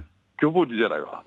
Porque, de facto, todas as decisões, a parte administrativa, política, eh, tem sido a favor da extradição. Eu, a parte política, aquela parte administrativa que o governo tem que, tinha que decidir, mas depois remeter para as instâncias judiciais, eu percebo perfeitamente e compreendo as razões alegadas pela Ministra da Justiça. Quando diz que eh, Cabo Verde tem um dever de cooperação com a Interpol, eh, Cabo Verde precisa mesmo da cooperação da Interpol para combater os tráficos internacionais, estou a falar sobretudo do, tráfico de droga, mas Cabo Verde, em princípio, devia ter e tem, eh, vamos crer, que tem um poder judicial independente, que depois analisa uh, a questão do ponto de vista jurídico, o poder executivo analisa do ponto de vista das conveniências políticas, da oportunidade política, etc. E não ia, obviamente, hostilizar abertamente os Estados Unidos quando há outras instâncias que podem eh, fundamentar, eh, portanto, a decisão de um ponto de vista mais jurídico. Portanto, não hum. se compreende que. Estamos a começar a ouvi-los com, a ouvi com cortes, eh, Zé Luís. Eh, Convinha uh, sermos mais sintéticos. Portanto, sim, uh, alegando-se que Alex Saab tinha uh, imunidade diplomática, era um enviado especial, alegando-se que o pedido, o alerta da Interpol um dia depois da prisão. O tribunal tinha que analisar tudo isso. Mas agora a explicação que eu queria dar para, para a questão dos enviados especiais. Eu creio, eu estou a crer, até pelos precedentes que já houve no caso, de outros pedidos de extradição para os Estados Unidos por crimes gravíssimos, como terrorismo internacional, etc., uh, uh, o Supremo Tribunal de Justiça de Cabo Verde decidiu contra isso disse o Arnaldo Silva, advogado, que foi nesse outro processo ou que tem conhecimento desse processo anterior. Eu o que eu creio é que pensa-se, uh, pensa-se a nível do Executivo que provavelmente o Supremo Tribunal de Justiça de Cabo Verde vai decidir, por causa das muitas irregularidades que houve no processo e, sobretudo, porque nos Estados Unidos é aplicada a prisão perpétua e a pena de morte, mas a prisão perpétua seria relevante nesse caso e a Constituição de Cabo Verde proíbe terminantemente que haja extradição quando seja aplicada a prisão perpétua e para além de todas essas irregularidades de que falei, da questão também da Constituição de Viena, Sim. portanto, etc. Provavelmente eu não sei. Provavelmente o, o Supremo pode decidir contra. E contra então, a extradição. Contra a extradição. Contra a extradição. Hum. Estou em crer isso. Então qual é a relação e, com os enviados? E o governo, e o governo hum. uh, prevendo isso, vendo isso, portanto arranjou um mecanismo de manter contacto com o, com o governo de Maduro, que é o governo que o governo de Cabo Verde reconhece. Portanto, mas também, também reconhece o dos Estados Unidos, não é? Sim, reconhece, está bem, está bem, está bem. Mas eh, Agora, nesse sentido até faria mais sentido. Nesse sentido. Estou a falar do poder judicial independente. Claro, claro. Que, que até os Estados Unidos, o embaixador, e quando apresentaram as acusações agora foram publicadas nos jornais, não. disse que respeita a independência dos tribunais de Cabo Verde, portanto, os Estados Unidos estariam prontos a acatar uma decisão de tribunal eles não compreenderiam seria uma decisão contra do governo. Mas Sim. os tribunais, obviamente, que respeitam. Muito bem. E então, precavendo-se contra isso e reconhecendo o governo de Cabo Verde, não, não Guaidó como presidente interino, mas Maduro como presidente da República Bolivariana de Venezuela, portanto, precavendo-se. Só que a coisa foi descoberta. Uhum. Foi descoberta e então tomou aquelas medidas drásticas, portanto, que é a demissão uh, de um dos uh, ditos enviados especiais, que era presidente do Conselho de Administração uh, da, da, Farmacêutica Nacional, e, e que estava previsto até para ir exercer um outro cargo importante, e reagiu, portanto, porque tudo pode ter sido feito no maior secretismo.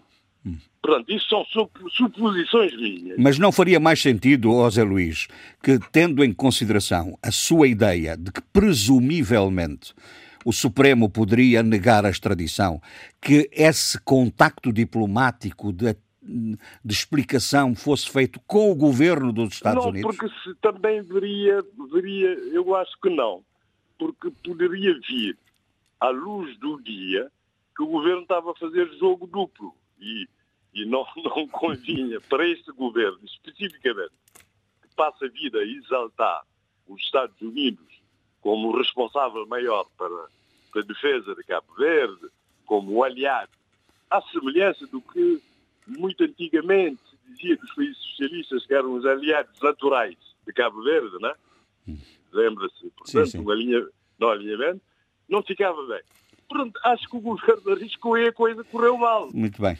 Correu mal. Zé Luís, vamos... Uh, mas depois há, há, há, há, há esse uh, uh, aspecto. Correu mal e, portanto, agiu como deslegitimou completamente esses tais enviados especiais que eu não tenho dúvida nenhuma que estiveram na Venezuela e que se encontraram com Maduro. Não, a, a dúvida é se estavam mandatados especificamente para essa função. Para essa... Bom, sim. Essa, essa é que é a dúvida. Agora, que estiveram, estiveram, que se encontraram, encontraram. Não, não, repara que há sempre uma cobertura, porque a empresa de, uma, de um desses enviados especiais, né? está na moda ter enviado especial, é a empresa que trata da questão dos vistos para alguns advogados do, do SAP, está a ver? Uhum. Portanto, fui com, digamos, com essa cobertura Sim, também. Senhor. Sim, senhor. Só que o, o, um diretor ou um presidente do Conselho de Administração de uma empresa pública não pode ser presidente de exercer essas funções e nas férias exercer outras funções privadas. Muito bem. Zé Luís, vamos, se estiver de acordo, peço-lhe desculpa, vamos deixar. Eh, eu sei que queria, queria também abordar Não, a questão das, das eleições, das eleições sobre autárquicas. O porque há dados Muito bem. para fazer algumas afirmações. Vamos, vamos deixar a questão das eleições autárquicas para, para a próxima, ser, para a próxima ser, semana, porque uh, é, é, um, Não, é uma questão sempre atual. Que há duas mulheres, há duas mulheres eh, portanto, que são eh, candidatos a presidentes da Câmara. No meu Conselho, Santa Sim. Catarina, pela UCID, a UCID que votou contra a lei, né, da paridade, e, portanto, uma candidatura independente na cidade da Praia. Muito bem. Muito bem. essa novidade. De resto, a grande, not... é, de resto, a grande notícia contente. era que no, no, na, nas listas do MPD não havia nenhuma candidata a Presidente da Câmara, Sim, mas, mas a Presidente da Assembleia. As vice-presidentes, a Presidente da Assembleia. Claro, com certeza. Vão, ser, vão ser mulheres. É, desculpem, mas há um tema que é, é urgente e incontornável. É o, o conflito institucional que está instalado em São Tomé e Príncipe e que tem naturalmente prioridade aqui.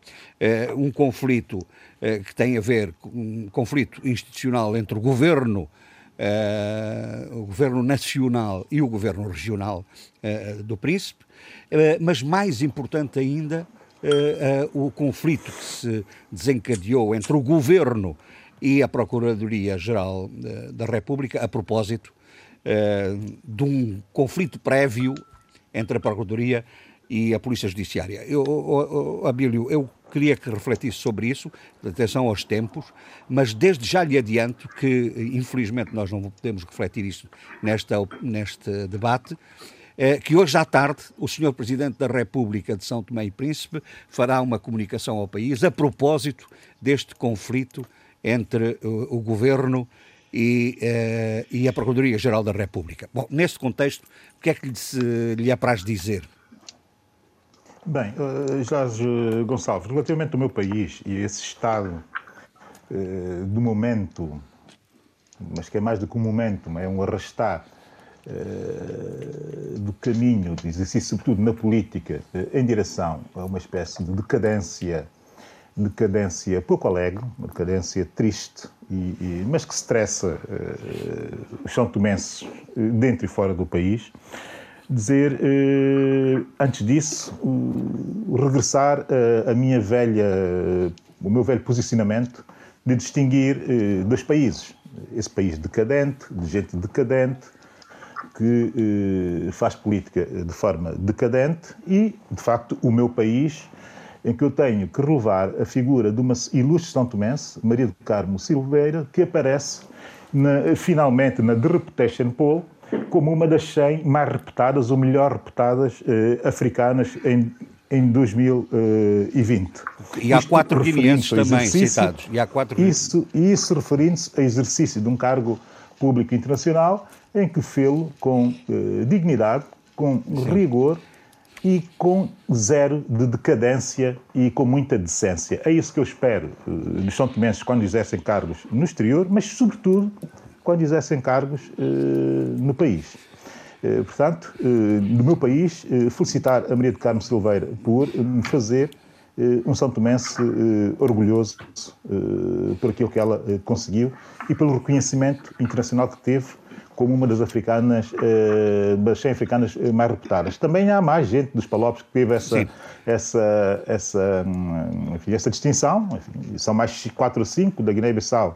Carlos Lopes, uh, de Angola, o Agualusa, de Moçambique, o Miacoto e etc, etc. Portanto, agora no país deles, e falando do país deles, foi essa introdução, atenção aos tempos. esse meu posicionamento essa, essa, essa, essa introdução que o Jorge eh, Gonçalves fez. Jorge, eu vou resumir eh, a situação eh, a dois ou três aspectos. Existe, de facto, um aspecto que é o aspecto constitucional e legal, que na, na, na, na, sua opinião do dia, do dia 2 de setembro, enfim, diz tudo aquilo que é preciso dizer sobre uh, o assunto. A lei é clara, o titular da ação penal é quem se sabe, que é a Procuradoria-Geral da República, com os poderes eh, que nós sabemos.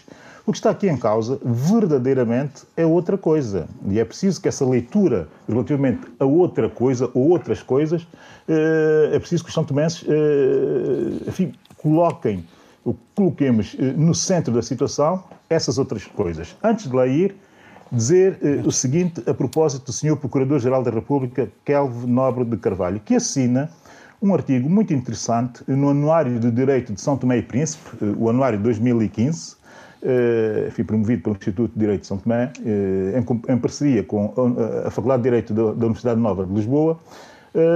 O, procurador Kelvin Nobre Carvalho, Dr. Kelvin Nobre Carvalho, assina um artigo com o título Autonomia do Ministério Público, a realidade de São Tomé e Príncipe, faz um histórico muito bem escrito, muito bem resumido, com muita qualidade, sobre eh, essa instituição que é o Ministério Público em São Tomé e Príncipe. Na quinto, no quinto parágrafo, logo no, quinto, no quarto parágrafo eh, do artigo, eh, o Dr. Kelvin Nobre Carvalho diz só o seguinte a propósito da, da revisão histórica dessa matéria, ou sobre essa matéria. Eu passo a citar. A primeira alteração do fundo após a independência foi operada pelo Decreto-Lei 26-79, que criou a Lei Orgânica do Ministério da Justiça, onde são incluídas todas as instituições judiciárias, surgindo a Procuradoria da República como sendo o órgão do Ministério da Justiça com competência para, junto dos tribunais, defender a, até aqui está entre aspas, porque é uma citação dentro do próprio, do próprio artigo, a legalidade revolucionária. Fez citação, entre outras funções. Fez citação definitiva sobre o artigo muito bem escrito do Sr. Procurador Kelvin Nobre de Carvalho. Eu não quero comparar sequer a qualidade eh, de personalidades entre o, o Procurador e a, e a, Diretora da Polícia Judiciária. Bastou ouvir a, a Senhora Diretora da Polícia Judiciária para se perceber como qualificar a qualidade da sua intervenção. Já tínhamos visto, aliás, eh, há ano e meio, quando foi do caso eh, do, eh, da prisão, da detenção do ex-ministro Américo Américo Ramos. E, portanto, agora aqui verificamos a forma como a senhora entende o exercício do seu poder. Mas o que está por trás, como eu dizia, a propósito daquilo que é a legitimidade revolucionária, que ainda está na cabeça de muita gente que vem ou que foram pioneiros ou da Jota na Primeira República, eh, que querem, efetivamente, entender os poderes da Procuradoria desta forma. Mas agora eh, eu vou desmistificar isso, que é para os são tomenses, pessoas normais como eu, entendam o que está por trás de tudo o que está a acontecer. O que está a acontecer está a acontecer E, e, essa espécie de agenda contra o Procurador-Geral da República está a acontecer por duas razões muito, muito específicas. A primeira, que vem eh, já antecipar aquilo que eu venho antecipado, que é eh, qualquer São Tomense que conheça a realidade do país, que conheça as leis do país e que conheça a agenda que está a, a, a colocar no país, percebe que nós vamos ter no próximo ano dois atos eleitorais eh, fundamentais. Eu quero deixar em aberto esta reflexão aos São Tomenses normais, e só esses me dirijo que é o seguinte: convém começarmos a pensar no papel que os magistrados do Ministério Público têm em atos eh, eleitorais.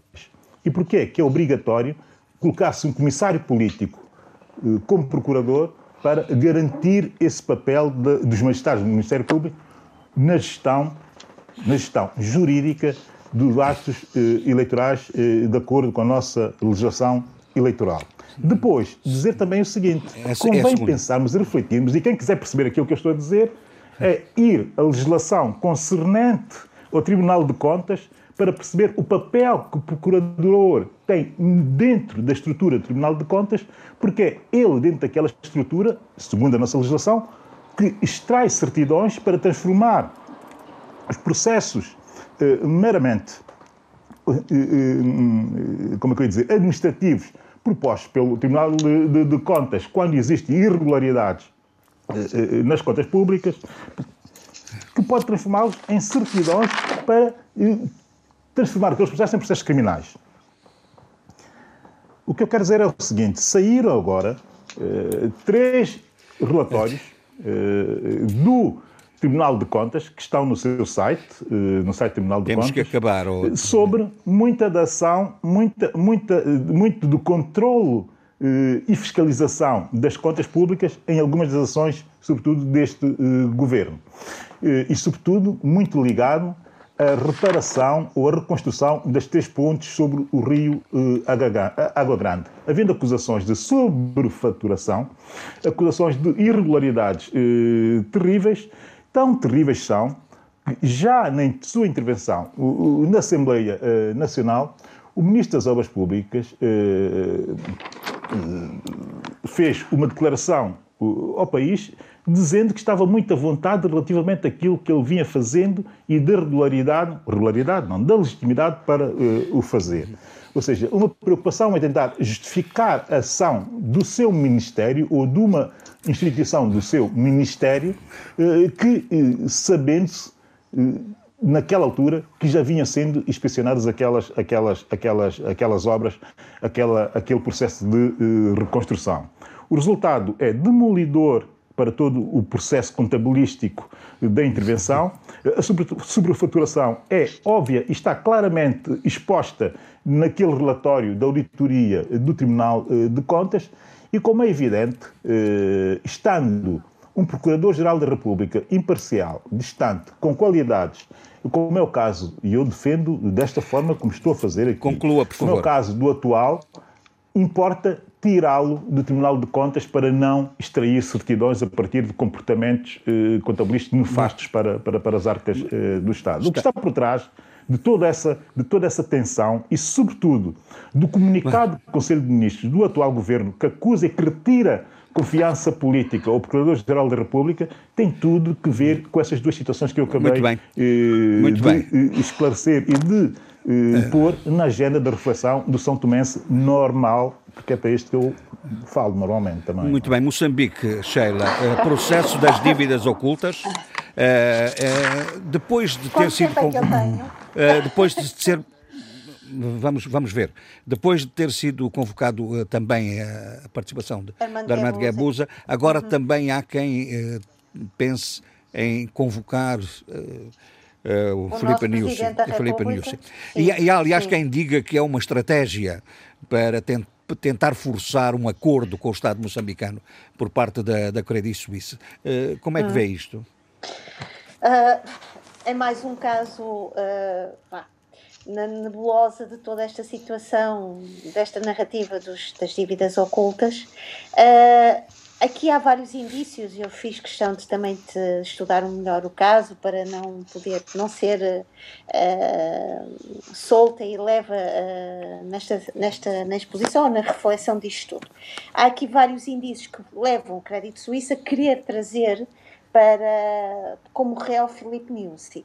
Uh, uma delas é a referência a um pagamento... Não, não parece que seja como réu, mas como testemunha, não?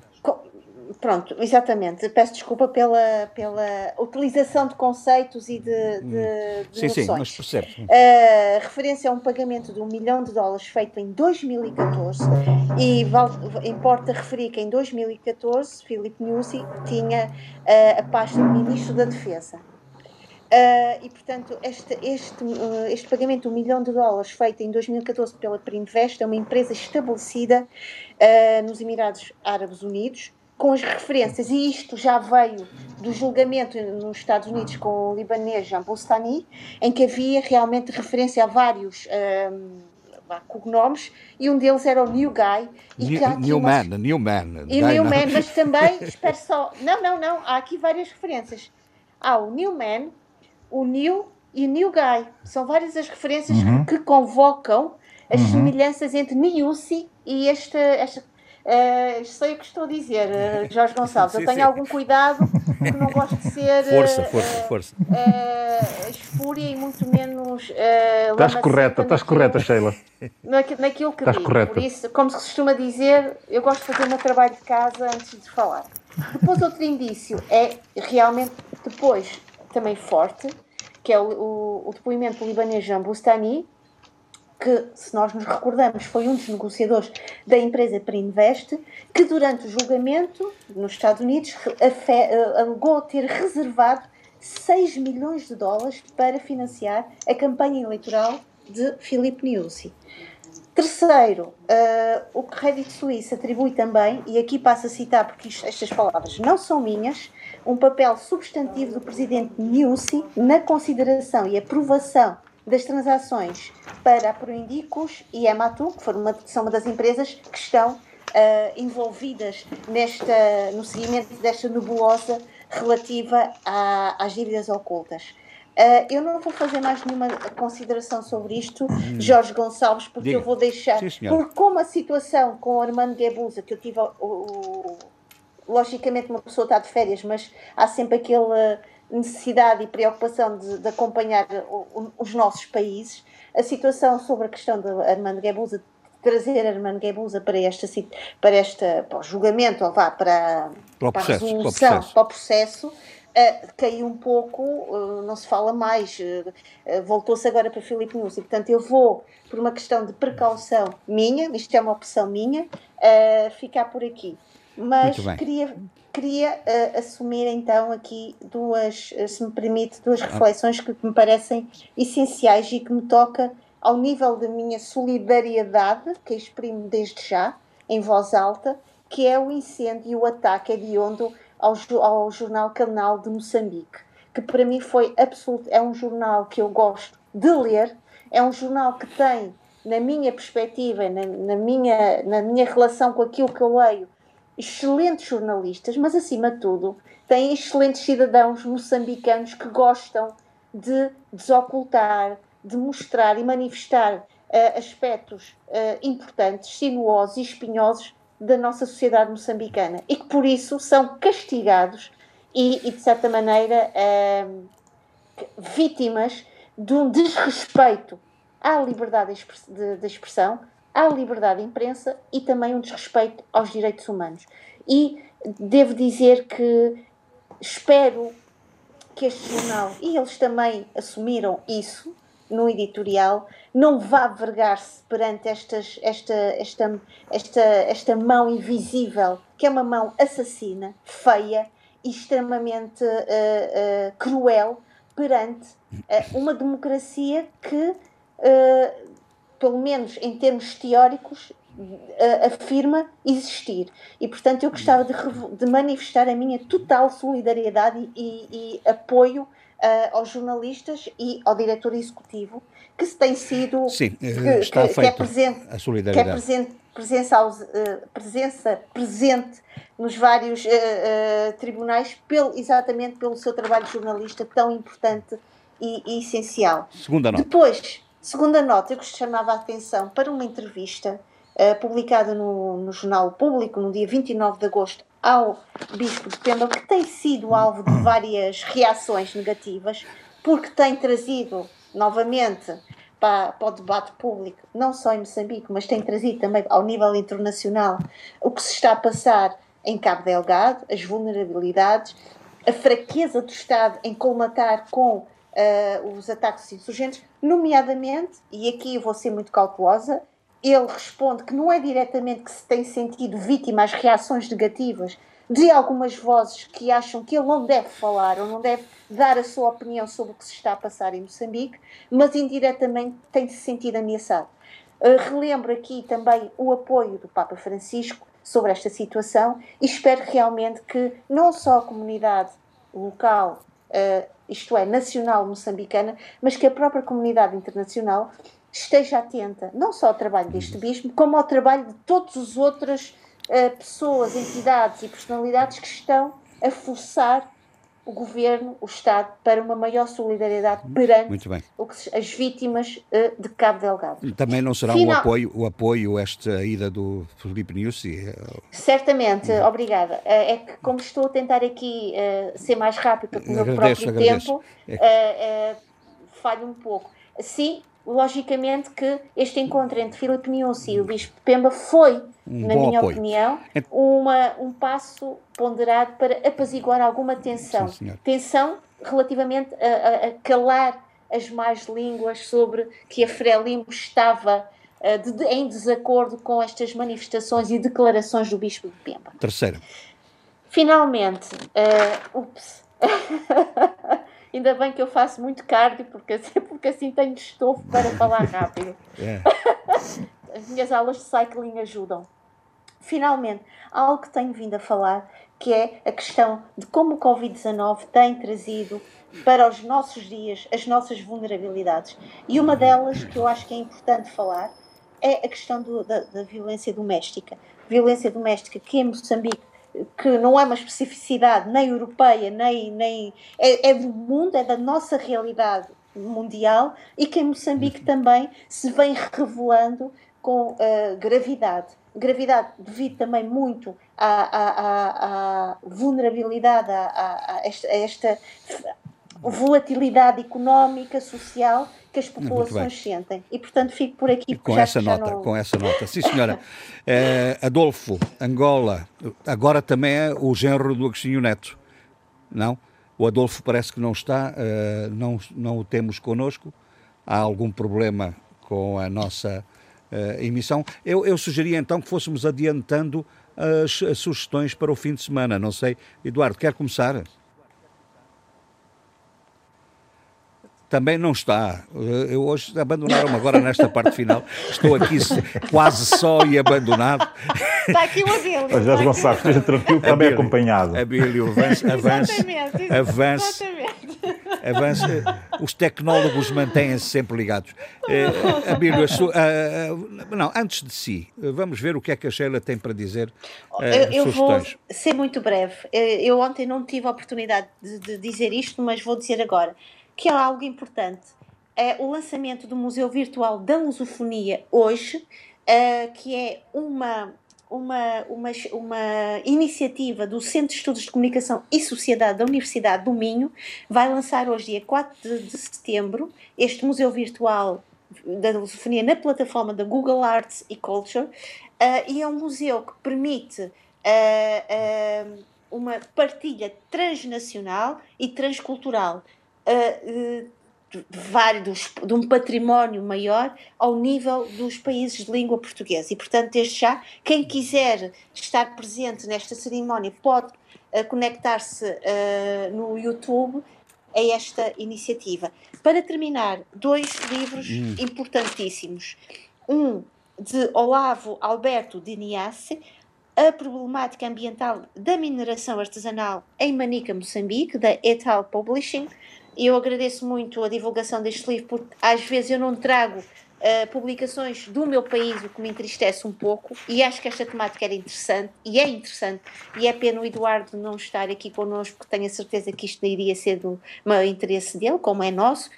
E finalmente, um escritor que, estimado pelo menos por mim, pelo Abílio, uh, e segunda vez o prémio Pulitzer, que é uma, uma raridade, que uh, está publicado agora em Portugal pela Alfaguara, Colson Whitehead, Os Rapazes de Níquel.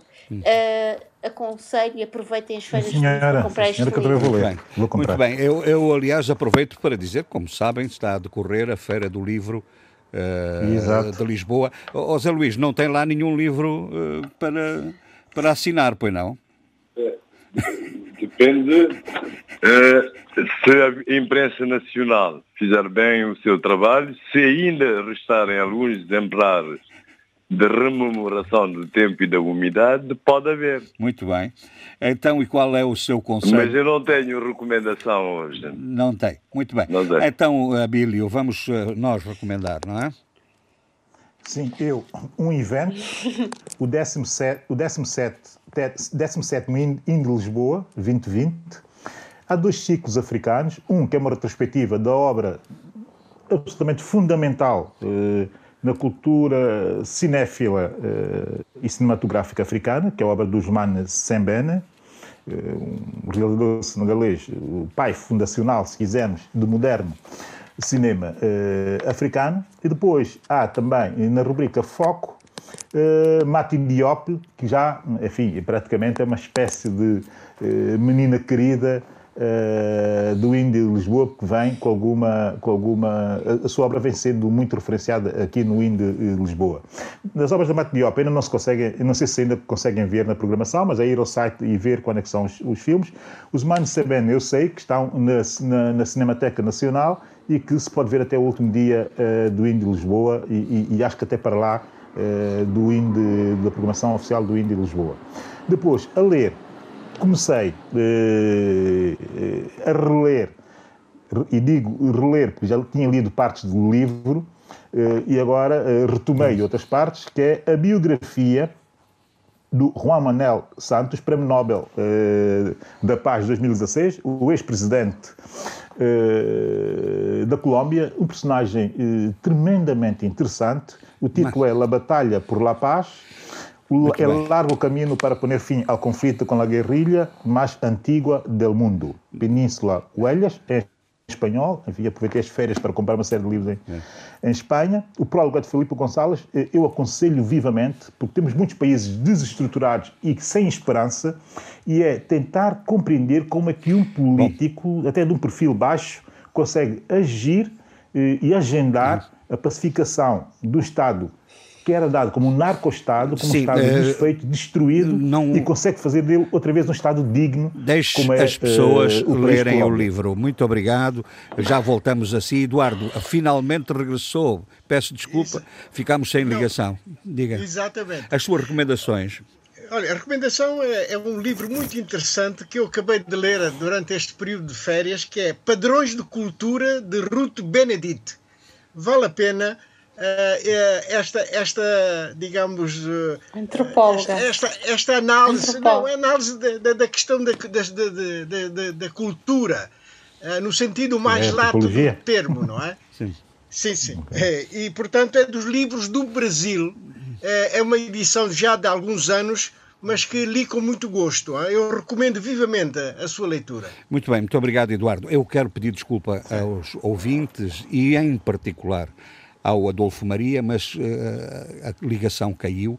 Não tivemos a oportunidade de abordar alguns temas relevantes de, de Angola.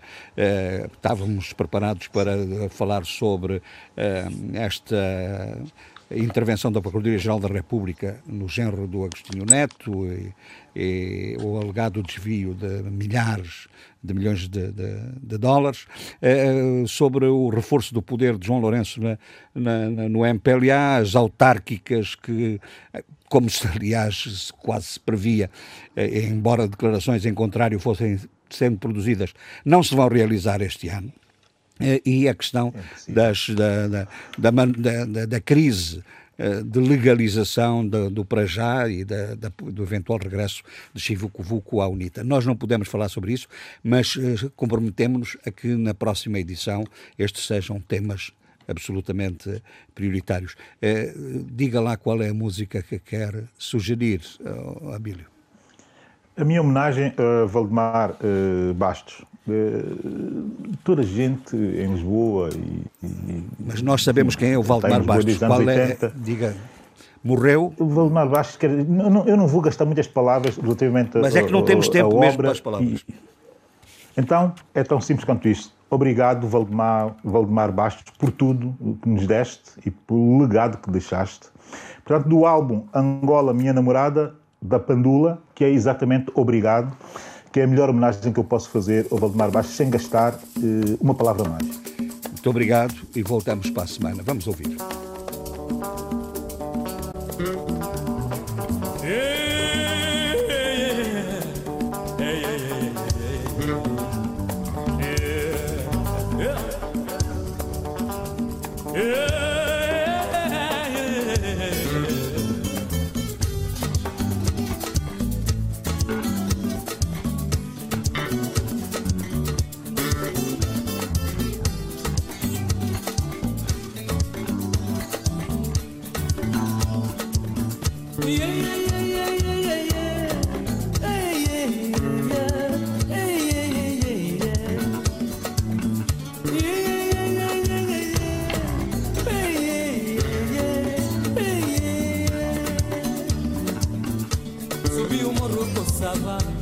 Mas o balou a tua mão Dei um beijo nem a mãe. Subi o um morro com sabá O nascipi balou a tua mão Dei um beijo com sabor a lohengo Subi o um morro com sabá O nascipi balou a tua mão.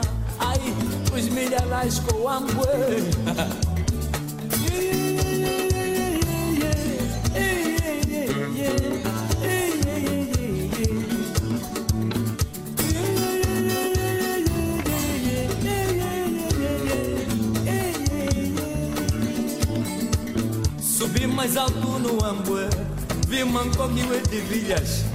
fecheiros do Lopite. Subi o cimo da terra, vi no fefe na saca, ala, ai a chiva chianga, meu amor. da pandula socuyangue, ai socuyangue. Debate africano. Cinco vozes, cinco países. A análise dos principais assuntos da semana na IRDP África.